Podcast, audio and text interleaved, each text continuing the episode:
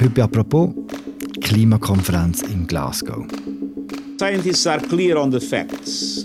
Now leaders need to be just as clear in their actions.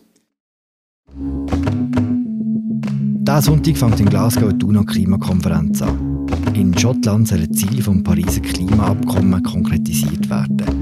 Generalsekretär Antonio Guterres verlangt, dass die Länder jetzt endlich etwas unternehmen. Machen sie das? Über das unterhalten wir uns heute mit dem Wissenschaftsredakteur Martin Läubli. Mein Name ist Philipp Loser und das ist eine neue Folge von «Apropos» im täglichen Podcast vom Tagesanzeiger und der Redaktion Tamedia. Sali Martin. Ciao Philipp. Martin, wie viel die UNO-Klimakonferenz ist das für dich in Glasgow? Also das ist ja ungefähr die 20. Klimakonferenz, die ich verfolge. Mhm. Und bei 15 bin ich selber dort gewesen, aber jetzt, das Mal habe ich gedacht, ich fahre jetzt nicht extra nach Glasgow. Wir haben ja Korrespondenten dort wir haben ja auch noch Partnerschaft mit der Süddeutschen, da hat es auch noch Korrespondenten. Und ich muss ganz ehrlich sagen, für einmal meine CO2-Bilanz äh, ein bisschen verbessern, weil das ist immer der Tolker im Heft bei mir jedes Jahr, einmal wenn ich dann äh, in die Klimakonferenz, ein bisschen paradox, äh, geflogen oder gefahren bin. Mhm. Gibt es eine Klimakonferenz, die du gesehen bist, die wirklich ein Erfolg war? Ja gut, gell? Erfolg ist immer ein bisschen etwas relativ, oder? Ich kann natürlich jetzt optimistisch sagen, dass eigentlich jede Klimakonferenz ein kleiner, ganz ein kleiner Erfolg war, oder? Dass wir überhaupt dort sind, wo wir jetzt sind. Aber letztlich muss man, glaube ich, schon sagen, die Klimakonferenz 2015 in Paris, das ist der große historische Erfolg, den man endlich mal erreicht hat, ein Abkommen zu beschließen auf weltweiter Ebene oder 192 Staaten, wo zielführend ist und vor allem auch auf wissenschaftlichen Daten basiert. Mhm. Aber auch 2009 in Kopenhagen, das ist ja der große Misserfolg oder? Wir hatten eigentlich sehr viel erwartet, weil China und die USA ist dort äh, ein bisschen vorwärts gegangen, so Vorreiterrolle gehabt und dann kommt nichts raus. Absolut nichts, der totale Absturz. Weil die Länder, die reichen und die armen Staaten einfach das Vertrauen nicht können aufbauen ein gemeinsam gutes Papier die vertippt erarbeiten. Auch das ist für mich ein Erfolg gewesen, weil es ist irgendwie wie zurück auf Null. Mhm. Jetzt fangen wir nochmal an. Und ich glaube, das hat es gebraucht. Ich behaupte jetzt, und ich glaube auch andere, ohne den Misserfolg in Kopenhagen hätte es Paris nicht gegeben. Mhm. Paris steht jetzt auch im Zentrum der Klimakonferenz, die jetzt in Schottland anfängt. Was soll genau in Glasgow passieren die nächsten zwei Wochen? Da gibt es vielleicht zwei Ebenen. Schauen wir mal die übergeordnete Ebene an. Natürlich versucht man immer noch, vor allem die G20-Staaten, also die wirtschaftsstarken Staaten, die fast 80 Prozent der CO2-Emissionen auslösen, dazu zu motivieren, dass sie nur mehr Ambitionen sagen, also nur bessere Klimapläne vorzeigen, wo halt die CO2-Emissionen viel stärker reduzieren. Das ist immer noch so eine Hoffnung und ich glaube, das ist auch von den Briten, wo ja Gastgeber sind, ist das so ein Hauptpunkt, oder? In übergeordneter Ebene. Ich muss allerdings da sagen, es ist ja jetzt das Papier rausgekommen, der Bericht, wo alle ihre Klimapläne vorgelegt haben und dass jetzt da nun mal etwas wirklich Neues kommt, glaube ich nicht. Aber oder Klimakonferenzen, das muss man auch sehen. Das ist nicht nur Verhandeln von Paragraphen. Da versucht man natürlich auch zu spüren, wie, wie die Stimmung ist, auch in Zukunft, für die nächsten Jahre. Geht es weiter? Und wenn natürlich dann irgendjemand da nur mal etwas ankündigt, sei das Chinesen oder die Amerikaner oder die Europäer, dann nimmt man das so als positives Signal. Also das mhm. ist übergeordnete Ebene. Aber dann geht es natürlich auch um etwas anderes. Es geht darum, dass man endlich mal das Regelwerk, also im Grunde nur die Verordnung, äh, macht, damit man die Pariser Abkommen überhaupt umsetzen kann. Mhm. Da hat es noch ganze Haufen Paragraphen, die offen sind, die wichtig sind. Zum Beispiel der Markt mit Emissionen, oder? ein Zertifikat. Das ist auch wichtig für die Schweiz. Also das Regelwerk sollte mal äh, abgeschlossen werden, dass wir das Fundament haben. Und das ist ein wichtiger Punkt, die Transparenz. Oder? Man will natürlich ein Regelwerk haben, wo man wirklich offen kann schauen kann, machen die Länder auch das was sie wollen. Und das klingt jetzt so, eben, so einfach, ist es aber überhaupt nicht. Also gerade China. China ist natürlich kein Land, wo sich gerne in die eigenen Bücher hineinschauen hm. lässt. Du hast Chinesen angesprochen. Der Xi Jinping, der äh, chinesische Staatspräsident, der verzichtet auf einen Besuch in Glasgow. Warum kommt er nicht auf Schottland? Bin ich jetzt eigentlich ein bisschen überfragt. Ich habe noch ein bisschen umgegoogelt, muss ich sagen.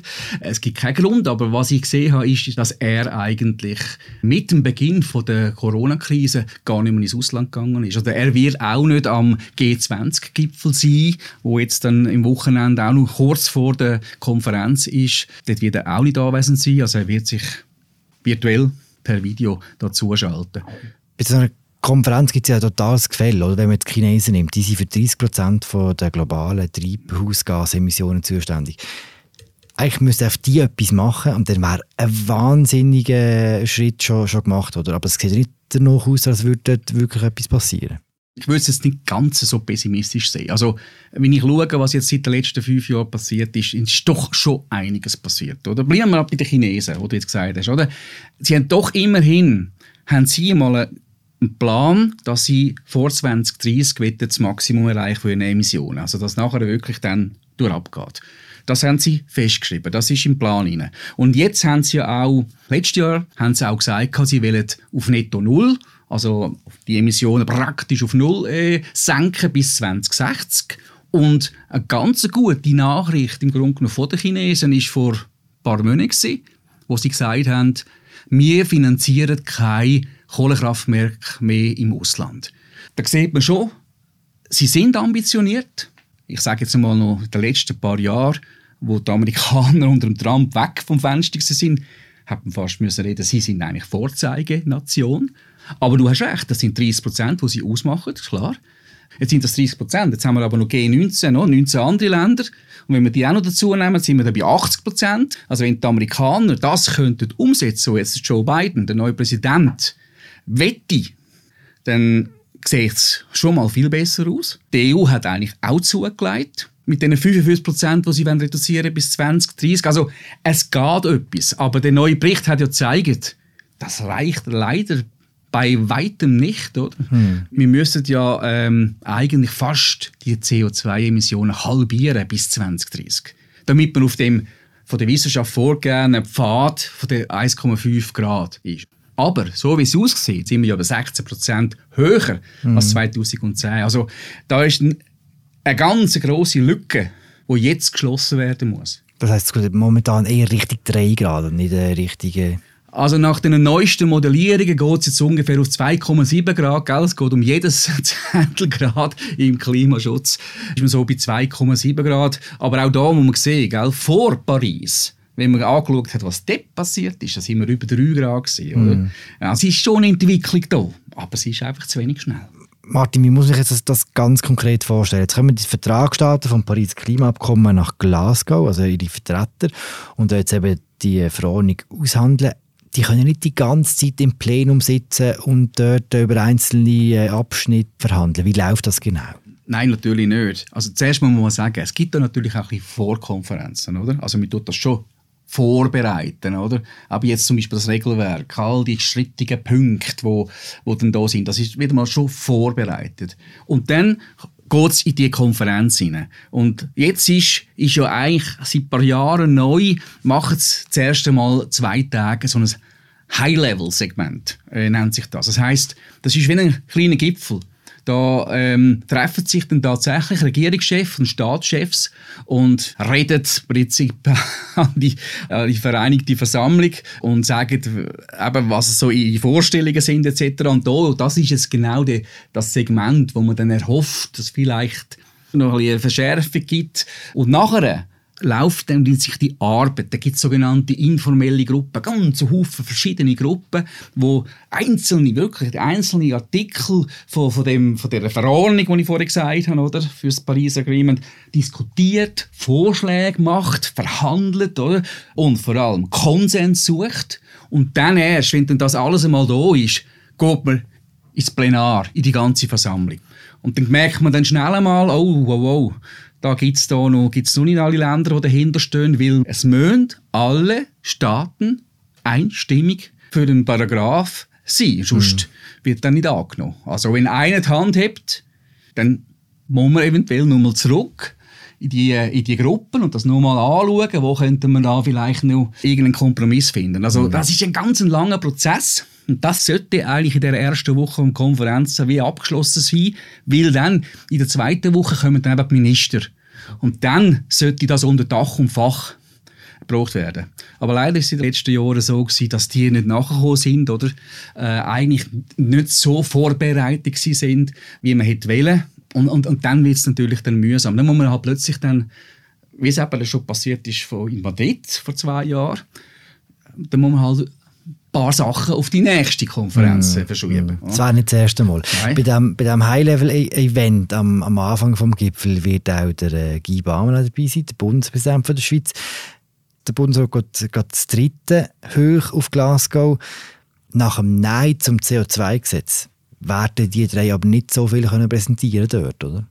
Ja, viel Neues werden sie nicht können präsentieren. Ja, es ist natürlich so, dass die Schweiz hat ja schon im Dezember 2020 im Grunde genommen ihre Zielsetzungen gemacht, oder? In dem sogenannten äh, Bericht, den man muss abgeben, dem Klimabericht und das wissen wir ja, die Halbierung der CO2- oder Treibhausemissionen bis 2030 und, und das Langfristziel netto null bis 2050. So steht dort drin, das ist eigentlich das Ziel von der Schweiz. Und klar, dort, wo man das festgelegt hat im Bericht, hat man natürlich noch gemeint, das geht dann schlank über die Bühne mit unserem CO2-Gesetz und jetzt ist das nicht passiert. Ich nehme es an, dass die drei Bundesräte ja, sich einige Fragen anschauen müssen es gibt natürlich auch Länder, die das sogar verstehen, was natürlich hervorragend finden, dass das Volk darüber kann abstimmen oder? Und wo sagen, ja, sie wüssten dann nicht, bei ihnen auch über so etwas muss abgestimmt werden, ob das einfach schlank über die Bühne ging. Oder? Mhm. Also ist klar, das fehlt jetzt. Ich nehme an, unsere drei Bundesräte werden aber sagen, hört, wir unternehmen alles, wir sind schon dran, dass dann auch das, das CO2-Gesetz gibt, um die Ziele dann zu erreichen mhm. bis 2030. Wo steht denn die Schweiz so in einem internationalen Vergleich mit den Massnahmen, die jetzt noch übrig sind nach dem Nein zum CO2-Gesetz? Es kommt ein bisschen darauf an, wie man das anschaut. Das Ziel, das sie haben mit diesen 50% Reduktion, das ist nicht so ein schlechtes Ziel. Wenn man jetzt rein vom IPCC, also vom Weltklimarat schaut, was sie so vorgeben, ist das, ist das eigentlich kein schlechtes Ziel. Aber, wir haben es vorher angetönt, oder? im Moment ist die Umsetzung einfach noch nicht gewährleistet. Wie kommen wir da hin? Das ist das eine. Und zweitens, von den Möglichkeiten, die wir hätten, mhm. finanziell auch vor allem und technisch, könnten wir ein höheres Ziel setzen. Mhm. Und dann kommt noch ein weiterer Punkt hinzu, den man immer vergisst.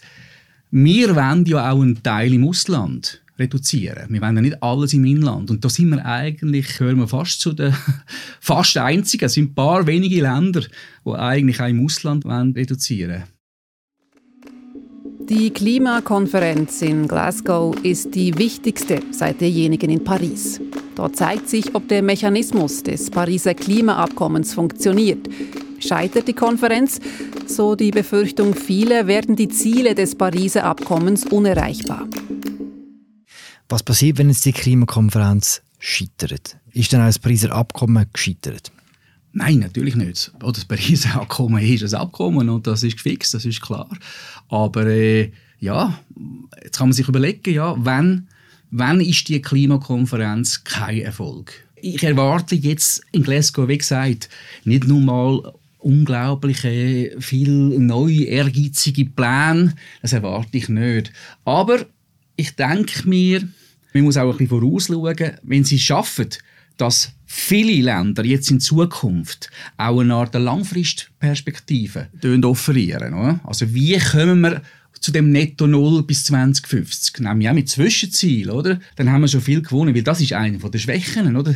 Es hat, glaube ich, über 100 Länder mittlerweile, auch die ganz grossen, die das Netto Null bis 2050 anvisieren. Aber wenn du schauen wie sie dort kommen, dann ist das alles ganz sehr schwabbelig. Da weiß man nicht recht, wie das zusammengeht. Also ich denke, wenn das einmal passiert, finde ich das ganz wichtig.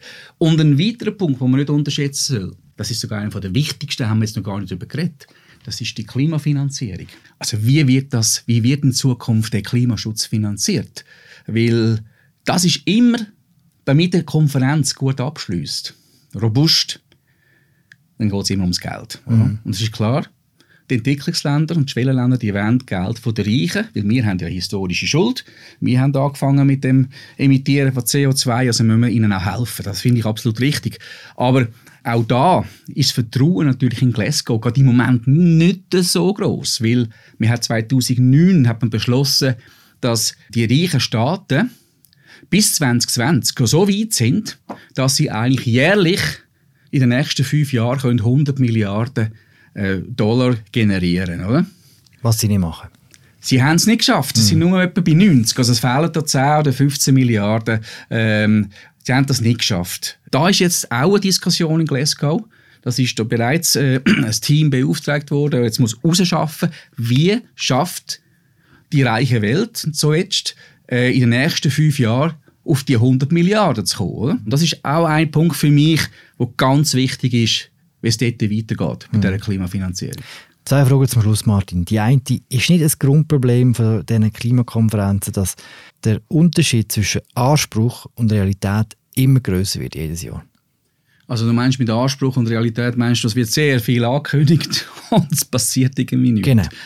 Ja, wenn man es jetzt so anschaut, ja, besteht natürlich ganz klar die Gefahr. Ja. Wir, wir reden immer nur mehr Ambitionen, nur mehr Ambitionen. Aber wie man dort ankommt, weiß eigentlich noch niemand so richtig. Mhm. Also, ich meine, die Schweiz ist eigentlich das beste Beispiel. Oder? Die Schweiz wird sagen, hört, wir können nicht mehr ambitionierter sein mit, mit der Absage zum CO2-Gesetz. Jetzt mhm. müssen wir zuerst mal schauen.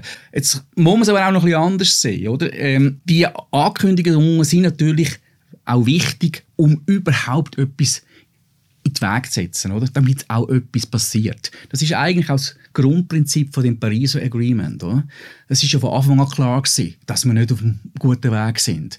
Das Prinzip ist, dass man jetzt laufend, regelmäßig einfach die Ambitionen steigern, sodass das nachher wie einen Rattenschwanz gibt, dass nachher muss die Wirtschaft nachkommen, oder? Die Politik muss nachkommen, bis aber letztlich auch der Bürger. Und äh, ich denke mir, ja, ich glaube wirklich mittlerweile auch, es muss der Druck von unten noch stärker kommen. Wir haben ihn jetzt mit der sogenannten Klimajugend gehabt. Die haben ja auch etwas irgendwie sagen wir mal, entfacht. Mich mhm. aber, das Flämmchen ist jetzt langsam schon fast wieder ein bisschen erlöschen. Aber auch wieder in den Staaten. Das hätte es schon wieder vergessen. Ne?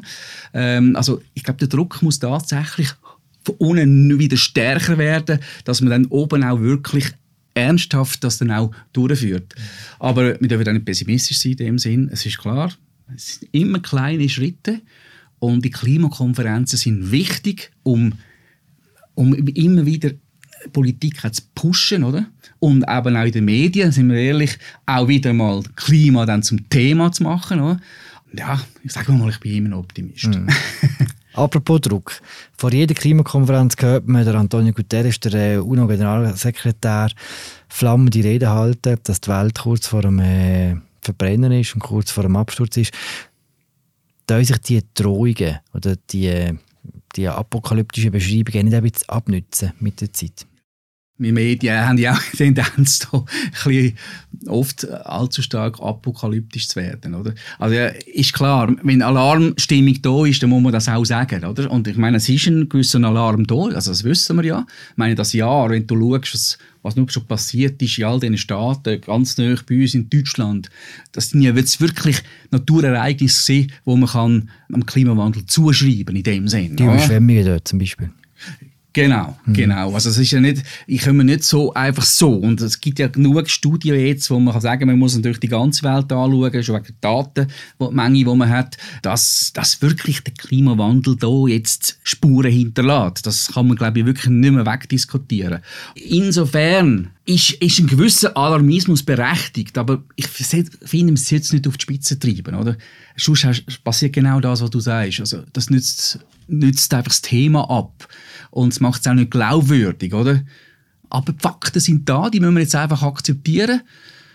Und wenn man den IPCC-Bericht jetzt salopp interpretiert, ist es 5 ab 12 und nicht 5 vor 12. Oder?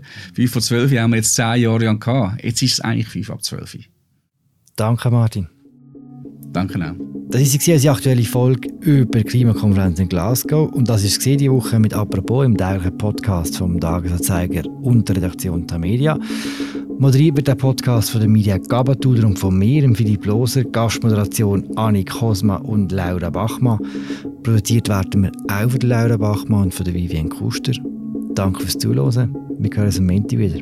Ciao zusammen.